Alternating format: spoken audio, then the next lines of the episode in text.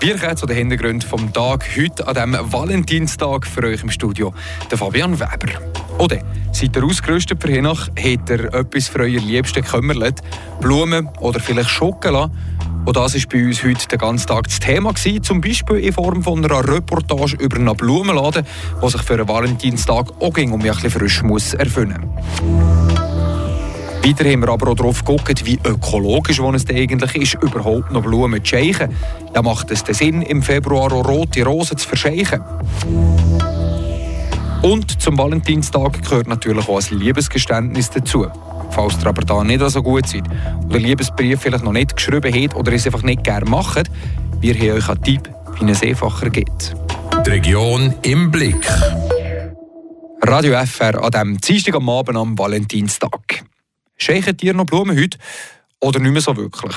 Das hat dort Iris Wippich Wunder genommen, ob ging noch viele Blumensträuße verscheicht kämen. Vor ein paar Tagen ist sie darum zum Ort im Blumenkeller nachfragen, was die Leute eigentlich am liebsten kaufen.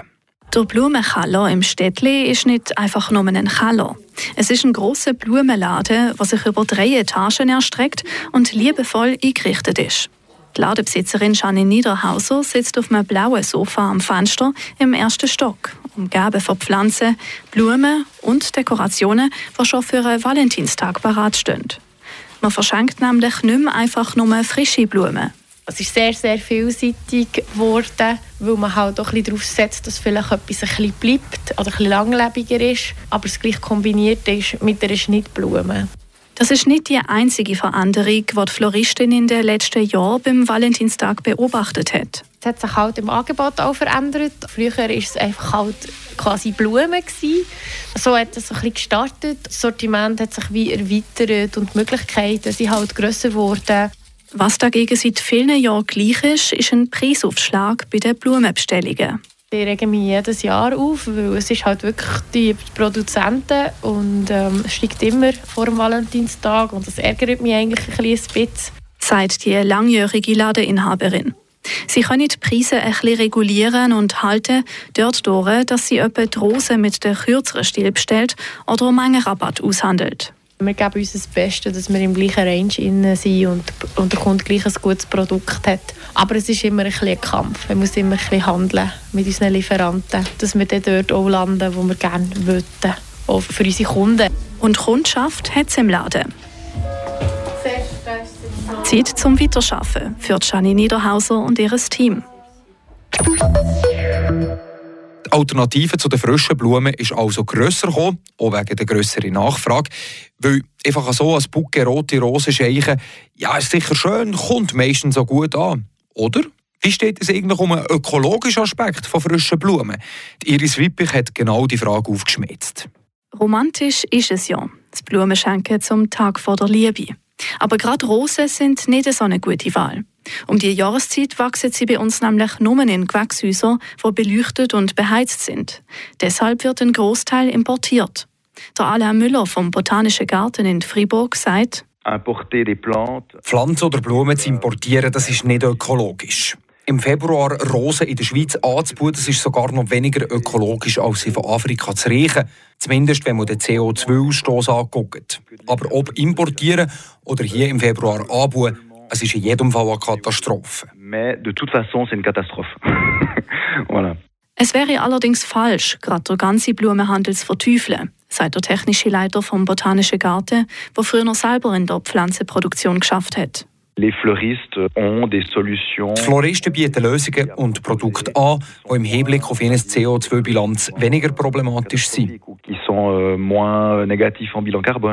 Arrangements aus Trockenblumen sind zum Beispiel gerade voll im Trend, sagt der Alain Müller.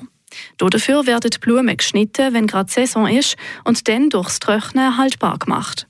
Wer trotzdem lieber frische Blumen verschenkt, hat noch eine andere Möglichkeit, die umweltfreundlicher ist. Es gibt Blumen, die zwar nicht ganz saisonal sind, aber im Gewächshaus nur wenig zusätzliche Energie brauchen. Für einen Valentinstag geben es da zum Beispiel Hahnenfußgewächse wie die Anemone oder Zwiebelpflanzen wie die Schneeglöckli oder die Osterglocke. Die kann man im Töpfchen verschenken. Dann hat man erst noch länger etwas davon als von einem Strauß Rosen, der nach ein paar Tagen lampig ist. Am besten für die Umwelt sei es, saisonale Schweizer Blumen zu kaufen, betont Alain Müller. C'est toujours encore mieux de poser la question au magasin. Noch besser ist es sogar im Laden nach Bio-Schnittblumen zu fragen. Wenn die Kundinnen und Kunden systematisch danach fragen, dann denken die Produzenten auch eher darüber nach, auf Bio umzustellen.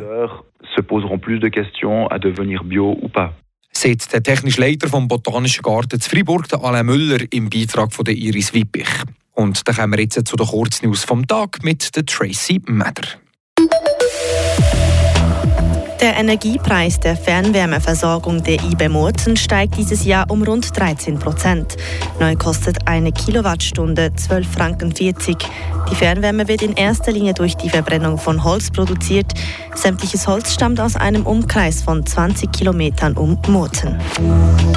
Das Skitourenrennen Trophäe des Gastlosen in Jaun ist abgesagt.